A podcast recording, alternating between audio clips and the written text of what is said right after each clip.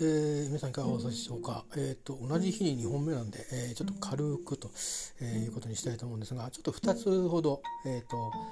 うんと、テーマっていうかねあの話の種類を分けて話をしたいと思います。えー、いうことで、えー、ちょっとだけ話をさせてください。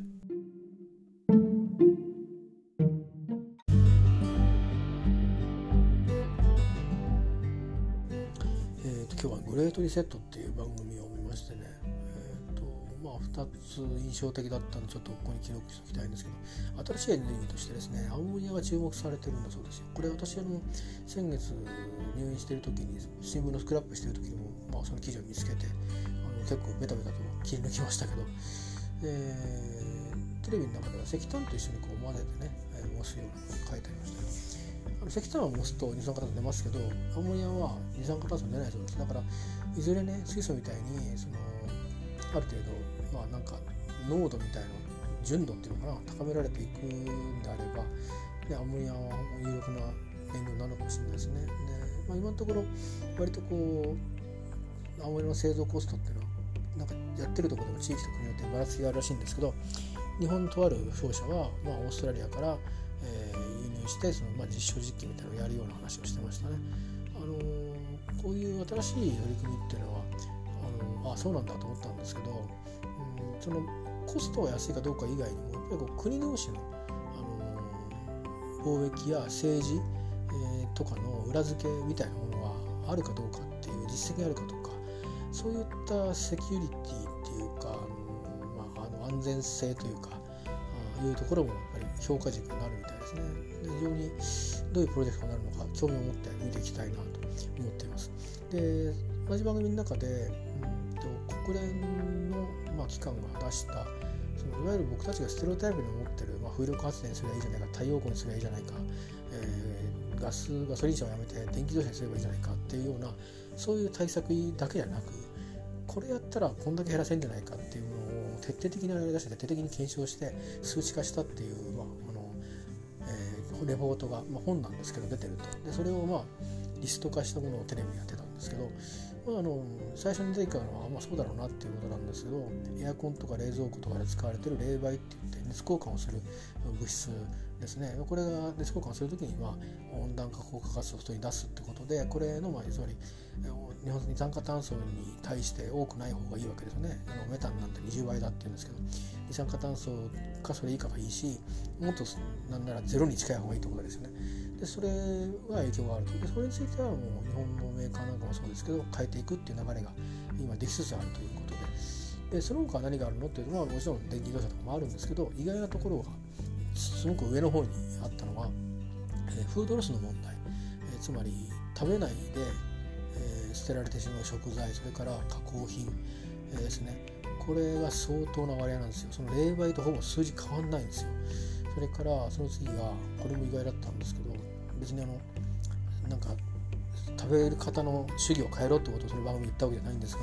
植物性食品を中心した生活にすることがいい影響があるということでつまり肉ですがねあの、まあ、つまり足の足のあるあの動物の肉だと思うんですけど牛とか豚とかこれを作るのにあの、まあ、エネルギーも当然かかったりとかその結構手間かかりますよね。その動物ですから育って赤ちゃんが育っていってから出荷するってことで。まあその餌をやったりなんだりっていうのもそうですし。でただそのそこで言われてるのは付随して特に牛はそうなのかな。メタンガスが出るっていうことでそれが温暖化が効果ガスの20倍ってことで、まあ、日本人も最近は肉たくさん食べますけどまあ僕らよりももっともっと食べる民族がいるわけで、ね、それはまあ食習慣ですからね。あのまあ最近日本人みたいに最近この100年何十年で食べ始めた民族とあのもう昔から肉肉とあのこれしか食べてませんみたいな人たちと一緒にしちゃいけないと思うんですが、まあ、その植物性にすることによってつまり肉を配慮することに配慮と抑えることによって効果があるということで、まあ、肉の食をやめろと言ってないと思うんですよね中心にってことだからまあ例えば回数をちょっと減らしてみるとかあるいは植物性食品の割合を多くしてみるとかいうことでも温暖化に、削減していくのに貢献できるんだよってことが、えー、検証されましたという話だったんですね。でそれを受けて早速フランスではいろんな動きが出ていて、えー、例えば、うん、保護者がね、えー、じゃあ給食の週に1回は肉を使わない料理にしてみようなんて提案して実現したりそれからあとはまあこれはまあ燃料の多分問題燃料の温暖化効果の係数の問題だと思うんですけどうん、まあ、今まで飛行機が飛んでた例えばリヨンとパリっていうフランス広いですからね。あのまあ多分日本でいうとどんな感じですかね。東京大阪間ぐらいな感じだと思うんですけど違うかな。もっと広いかな、えー、そういうのをなくしていくつかの短期路線をなくしてそこを回もう廃車寸前にしようとしていた。確かディーゼルこんだけの夜行列車を復活させてもしかしたら電気かもしれないですけど復活させて今みんな最近はみんなそこに行く時は夜行で行ってるみたいな。もちろんあのリヨンとかだから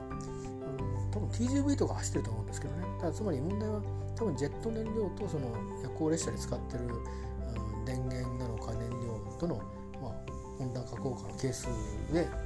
低い方を選ぶということをしたという、でそういうことを今全部が全部そこからではないと思うんですがその温暖化の市民会議みたいなのを組織してるみたいで、えー、無作為に選ばれた全国から選ばれた百何十人っつったかなの人たちが、えー、毎回なのか1年なのか分かんないんだけど議論をいろんな観点とにかく温暖化効果を上げていくうんことそれから気温上昇をとにかく下げていくんだっていうそのために僕たちは何ができるんだっていう、まあ、理想論もあるし実際に車乗るなって言ったって田舎じゃダメよそんなのっていうこともあるしそういう現実的な意見も戦わせながらいろいろやっていく中でそういうアイデアが出てきてるっていうムーブメントが今フランスでは起きてると。で他方まあ COP26 なんかのあれがあってねあのこの間はちょっとツイートしましたけど、えー、まさに中心会場であるグラスゴーですねスコットランドではこの間もちょっとまあデモンストレーションがあったりしましたけどあの動きは別に今回 COP 以上も行われてスコットランドだけで行われたわけじゃなくて世界中で行われてる動きなんですけど、まあ、つまりその、まあ、子どもたちの保護者の世代もそうだし若者たちもそうだしうまあそれ相互に危機感をシェアしてるっていう状況が世界にはあるよと。で日本の企業も、まあ、エネルギー政策っていうのはシェアしてるよと、えー、いうことですね。でただその日本のじゃあ若者たちとか社会の動きはどうなんだっていうのでちょっと、まあ、時間切れだったのはあるかもしれないんですけど、えー、まあやっぱりそのあのグレタさんっていう活動家いますよね。あのあの方たちがまあ言ってるのにこうして日本でもそういう活動してる人がいるそうなんですけどたまたま取材した日は天気のせいなのか分かんないんだけどうん十数人が、まあ、思うようにプラカードを持って多分その関係官庁の前ですかねそこで、まあ、拡声器1台持って喋って、えー、わーっと話をしてましたけど、まあ、なんとなくせいぜいそれぐらいという感じで、うん、まあそれを全員の意見を代表してるわけじゃないんですけど、まあ、いわゆるこの間の国政選挙なんかの投票率やあそれから、まあ、その結果支持支持している政策なり政党なりっていうののあの方向みたいなものを見ていくとうんこれは全員に等しくあの共通するテーマでで実際の政策とかいろんな支援策ってなるとそれはちょっと色割れてくるとは思うんだけど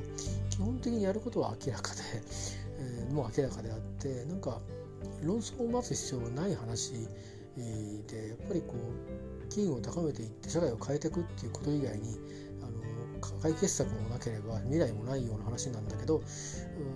うんなんかあんまり、あの政府を非難する時ほどあの盛り上がってないっていうのが今の日本の実態で。うんそれはもしかするとこんだけ熱中症でどうのこうのってあってもなんか今新型コロナウイルスのこともあったりなんか日本人のそのあのなんていうんですかね一つの問題に対する、関心の持続力っていう良くも悪くもあのなんていうかな水に流すっていう文化があるぐらいだから良くも悪くもこう持続力がないっていうんですかねそういうことがあるのかもしれないですけどあのごくごく心ある学生たちがそういう活動を今始めていてっていうことでこの広がりが、あの政党選挙のああいう盛り上がり以上にね、えー、なんかシェアされて必ずしも別にデモンストレーションやらいってもんじゃなくてね本当にそこであの言われてるメッセージをやっぱり共有してで具体的にあの今すぐ今年やったから来年効果が出るってことじゃないかもしれないけど3年5年とやってったらどう変わるんだろうっていうぐらいな感じでねそれが3年5年やれば10年にもなるわけで、えー、いうふうにまあ思いましたね見ててね。なんか今ならリセットできるってその日本の活動してる若者は18歳の彼は言ってました。で今ならリセットできるしリセットしないとまあ正直地球は残ってるかもしれないけど人類が生きて今と同じような食生活や生活をできる保証もなければ多分取り合いコンペティションになるはずですね。そうすると食料問題と人口問題っていうのも多分コントロールもしなくなるでしょうからまあ生存競争になるわけですよ。そんな不毛な世の中にしていいわけがないので僕たちも少し頭を使わなきゃいけないんじゃないかなと思ったのと少しハートを熱くしなきゃいけない時もあるのかなって思って見てました、まあ、そういう「グレートリセット」という番組を見て、まあ、青森だっていう新しい魅力があるのよっていうのと、えー、食生活自体が、えー、実は温暖化に世界中で見ても影響があるんだよと、まあ、だから野菜中心の日が増えるとちょっといいみたいっていうのとそれからフードロスこれはもう NG ですよと。だから食べないものは作らないっていう感じですかね。作ったものを食べないっていうのはちょっとなんかもったいな気するんで、えー、まあ、あのー、食べないものは作らないっていうことと売らない売り残れるものは作らないっていうにはやっぱりそういうそういう経済になんかシステム上ねまた戻るといいですね。ちょっと新型コロナとかもあるからいわゆる作るだけあげといてはいどうぞってまたあげますよみたいなそういう商売じゃ今ないからね。どんどん作り置いてわーっと出してわーっと買ってみたいな、うん、でそれを買ったのを捨てちゃう人もいれば売れ残ってそのままあの惨敗の業者に出しちゃうのも致し方なくカスにしかならないのもあるんですけどね。例えばビールとかウイスキー作る時に麦汁絞ったカスとかっていうのはあの飼料にするしかないんでね牛とかのね。そういうのはいいんですけど本当食べ物人間がそのまま食べれるって野菜があの肉だ加工品だってね。冷凍食品なんかも期限が切れたらダメなんでしょうからね。まあ本当にあの少し僕たちはまたあの新型コロナの問題もあって国内的にはいろいろありますけど温暖化っていうのはつまり戦争反対とかね原子爆弾原子反対と同じぐらいなあの危機感でむしろあの自然が相手なんで地球全体の環境が変わってるってことを相手にするってつまり敵がいないんですよね。自分たちの暮らしてる環境が敵みたいなものになってて。なので非常にこうタフですよね。いや分かりました。じゃあ原子爆弾使いませんって持ってるけど使いませんと。でサインしましたっていう話と違うんで相手は地球だしで当然これあの海の海流の変化なんかも影響してるんですよね。でそういったもの全体が地球の自然のそのまああの氷河期に向かうとかあったかい時期に向かうとかそういうものとは別もありつつ、えー、人為的な環境の変化というのと一緒になってで一方ではあの政治的問題にもなってるわけですよね。生存問題にもなってるんですよね。島がなくなってとか。そのためにあの島に住んでる人が移れるような島をまた島っていうか開発して高層マンションを作ろうなんていうモルジムみたいな国もあったりするらしいし、まあ、いろんなその人間としてできることをやってる手当という意味ではあるんだけど根本はあの原因を薄めていくっていうことしかないんでやっぱりそのリセットグレートリセットっていうらしいですけど。リセットは大事なんだなということとあとまあ自分もねあそうかと。今たまたま病気のせいであんまり量を食べれないんですよ。あの食べるとどんどん太ってっちゃうんで。そうすると体にも良くないしあと体の癖をね顔がパンパンに張っちゃうっていうそういう癖はあるんでそのために食事の量を絞ってるのと食べるものももう本当に食性のようになっちゃってるんですよ。でたまに肉食べますけどでも自分もね別に地球環境を考えてそうしてるわけじゃなくてまあできるだけ予算を抑えたいっていうのとあんまり多く食べてもいいことないから少ない量で我慢するように食生活を変えていこうってしてまあだいぶ変わってきた感じなんですけどっていうことでね着衣が全く違うんでもしこれ健康をある程度取り戻すことがもしできたなら多分食べても食べると思うんですよね。でみんなでわーっと集まってなんか食べることはないかもしれないけどもしあったりしてもあるいはなんかお店に行ったとしても、まあ、ちゃんとしたね結構数万とかするお店だったらそんな無駄な食材作作れないと思うけどまあ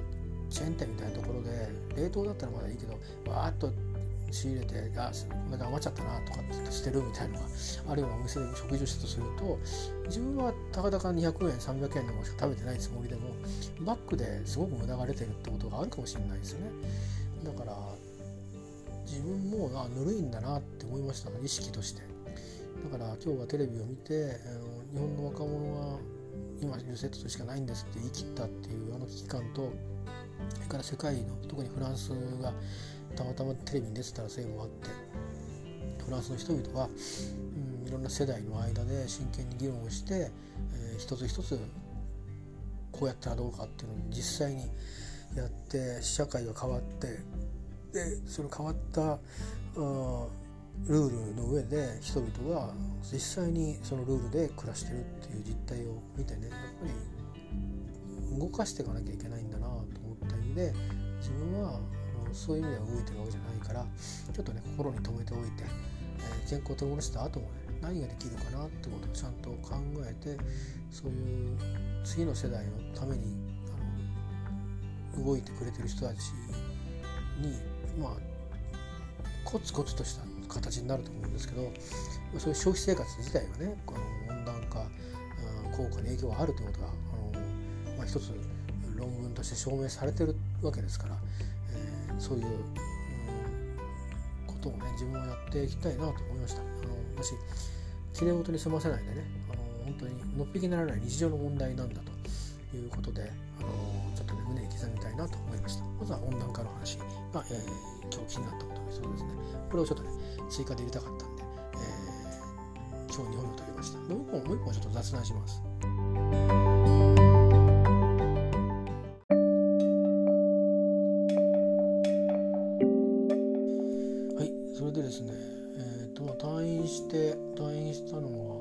先月の終わりぐらいなんですけどで先月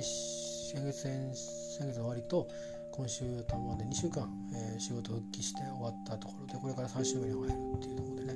だんだんに、あのー、まあ、やることとかそれから、まあ、活動性もね部屋の中だけですけどまだリモートだけなんで再来週ぐらいから、まあ、あの東京の方に通う時も出てくると思うんですけど、えー、そんな感じなんで、まあ、徐々に徐々にっていうですかね。少し階段登るよりとかは苦労なくできるようにはなってきたので体力は少し戻ってきたかなっていう感じではあるんですけどね。えー、でまあそうは言いながら毎週なんかねあれ？これ副作用かな？薬の副作用かな？副作用かな？っていうのが出てきてて、まあ、一つはあのちょっと眼科に行って検診してきてつって明日行こうかどうかちょっと迷ってるんですけど、えーと、ちょっと視力がね落ちた気がするっていうのとあと一つは右腕がねちょっと前ツイートしたりしたかな。右腕と右手がうまく使えないんですよ。端的に言うと箸がうまく持てません、えー、ボールペンやペンがうまく持てません。あんまりうまい字が書けるんじゃなくて字があんまりうまく書けませんっていう、うん、上手にじゃなくてあの普通に書けませんというのがあって。でまあ目はねちょっと他の原因そもそも目の病気かもしれないからっていうことで検診してきてみてくださいって言われたんだけど右手はこれ薬の副作用ですって言われましたね。で治療をここでやめちゃうのもねって言われたからいやいや治療はあの僕はやめるっていうふうに思ってないんですけどって話をしてまあ例えば箸が使えなかったらスプーン使うとかもできるからって話をしてまあじゃあ大対策で、ね、治療乗り切りましょうかって話になったんですけどで今日なんですよ。今日はね3つ目。あ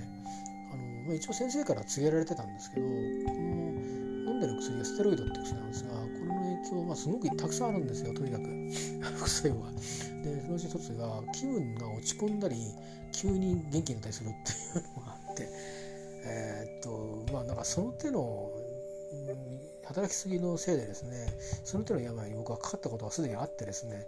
えそういう治療を長らく受けてきて今、まあ、薬がすごく少なくなってあともう少ししたらきっと減薬で効いて終わるのかなと思ってるような時期にいるんですけど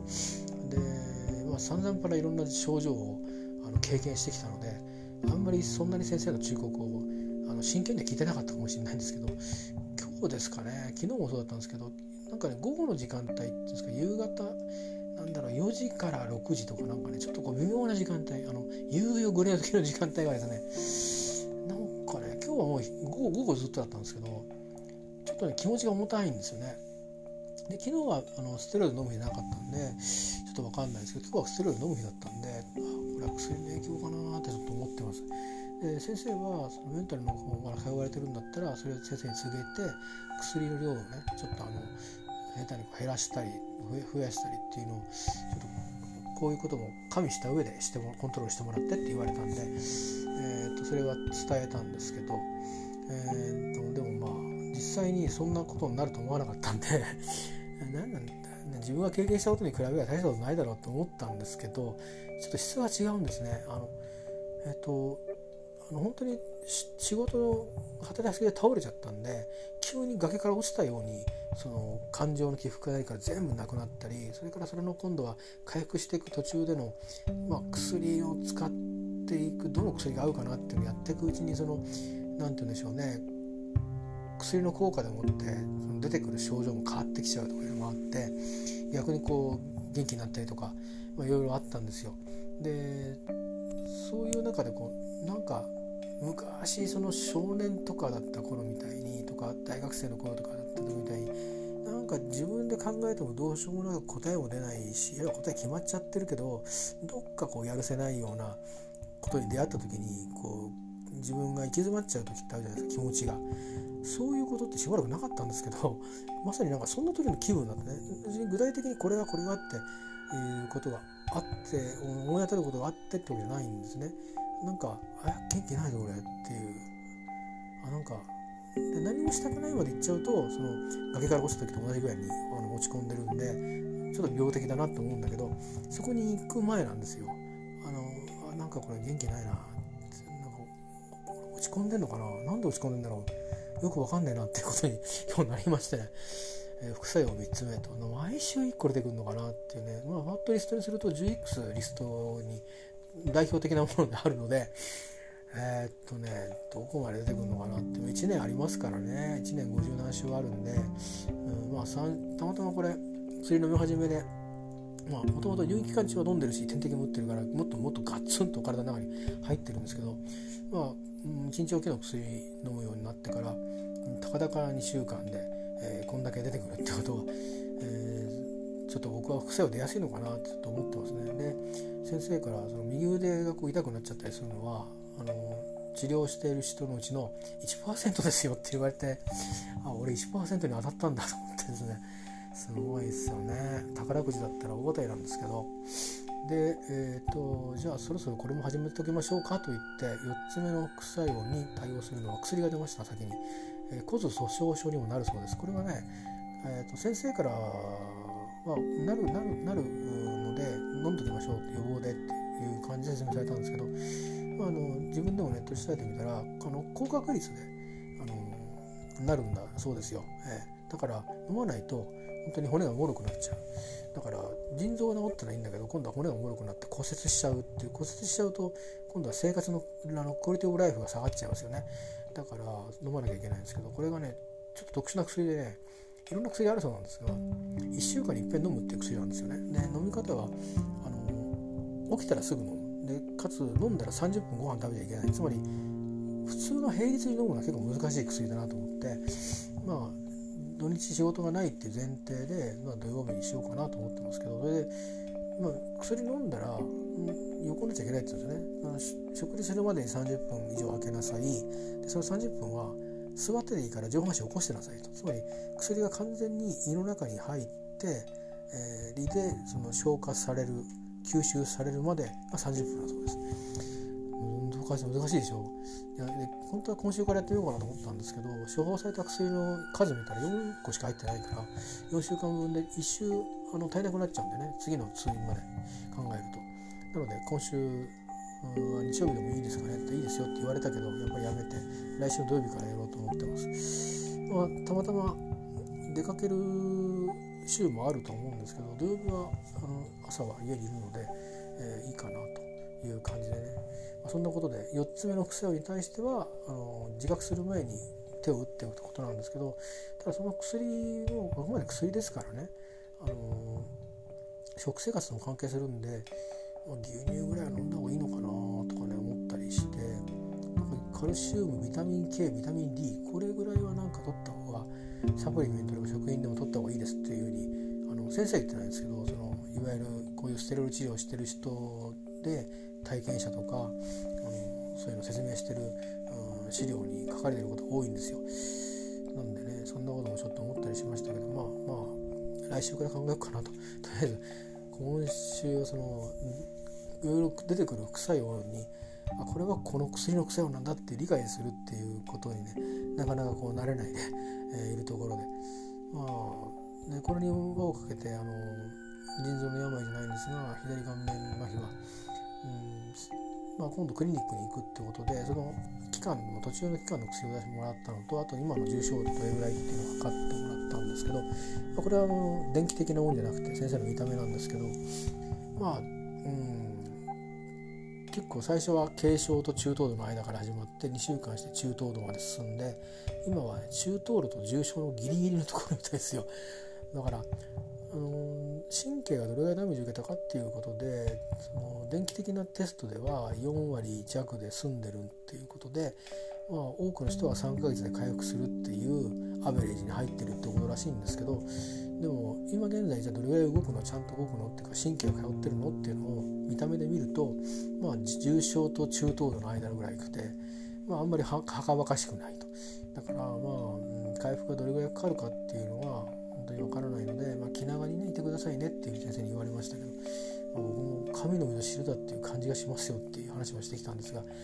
まあ、それはそれでねあの気持ち的にまあ治りにくいのかなって思っちゃう不安な気持ちもあるんですけど何よりも実務的にっていうか実用的に目が閉じないっていうのとあのやっぱり口がちゃんと閉じないっていうのがだんだん不便にはなってきてますね。であとはもちろん表情が作れないっていうのはこれはしょうがないんですけどまあでもやっぱ2つですね。目が閉じたらいいなっていうのとあの口がちゃんと閉じたらいいなっていう。普段閉じてるんですけど何かこう発音する音によっては出ない音もあるんですよね。えーまあ、英語のいくつかの音は出せませんし、えー、日本語でもうまく言えないですね。あの破裂音みたいなのは出せないので。だからただでさえちょっとこわばりがやっぱりまだあの口の中が左と右で神経にバランスが神経が通ってる通ってないでつまり筋肉が動いてる動いてないのバランスが悪くなってるのでこわばりがある中で喋ってるからちょっとろれつが回んないような感じに聞こえちゃうんですよね。え口下はちゃんと動いてるんですけど唇で最終的に音の形を作るから音がちゃんと出てない感じでろれつが回んないように聞こえちゃう。いうこともあるし、うん、まああのー、そんなようなね中でやってますけど、えー、まあそういうのも、うん、でも慣れてくればねだんだんにゆっくり良くなっていくんであればそれはそれで命にかかんないからいいんですけど目だけはねやっぱり視力まで奪われちゃうとこの上に良くないしいつまでも目薬さしてとか軟膏塗ってとかってそれも続けるのはちょっとね大変なんでこれだけはなんとか奇跡的に早く治ってくれないかと思ってますね、まあ、そんな感じです。えっ、ー、と10分弱ですけど、えーと、新しく来るである副作用に備えた動きが出てるのと今日昨日今日でちょっとあこれはちょっとあの同じ落ち込むでも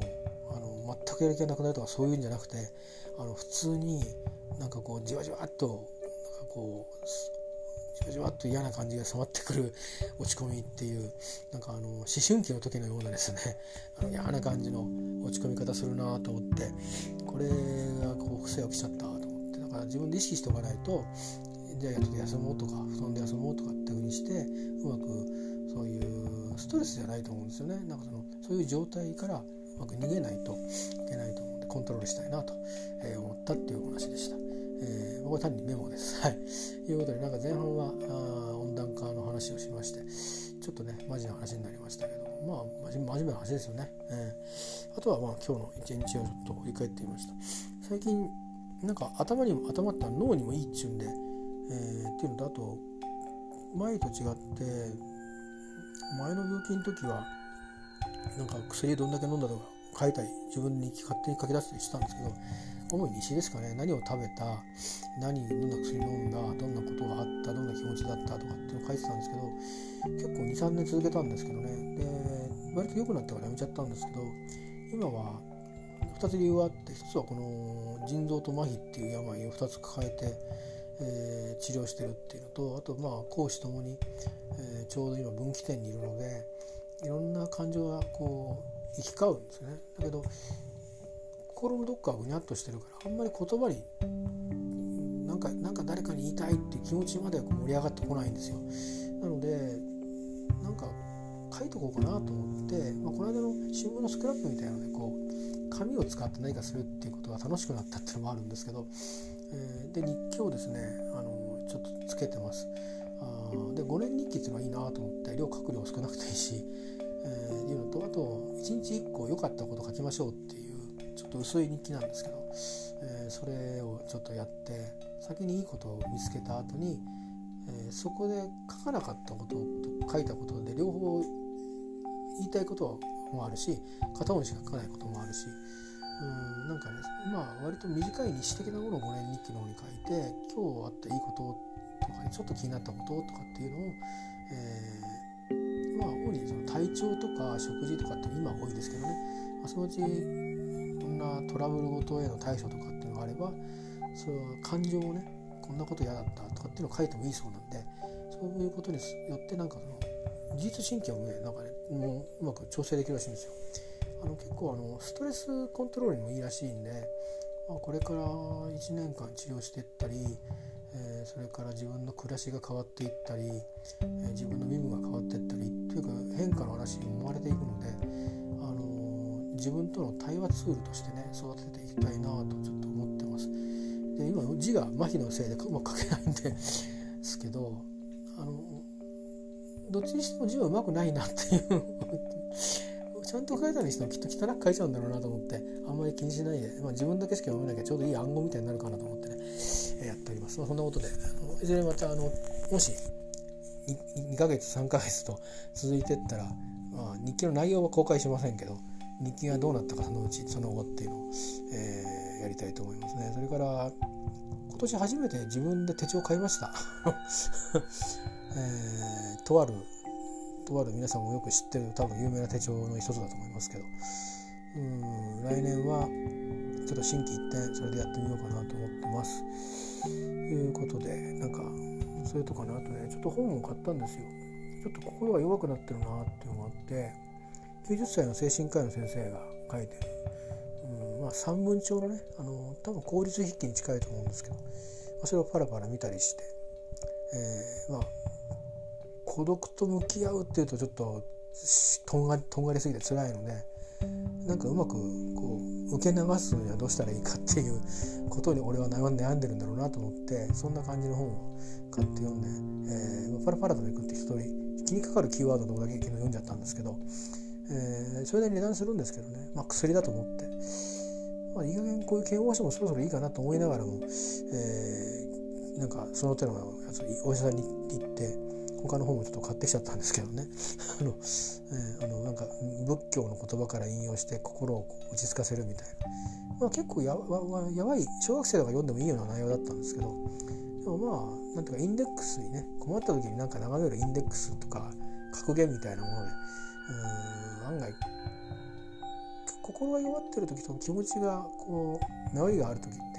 強いことを書いてある本が結構多いんですけどどっちかっていうと前後とかねああいう方が僕にはフィットするんで仏教の言葉が割と多かったんで、あのー、まあ、当たりやすいかなっていうことでね、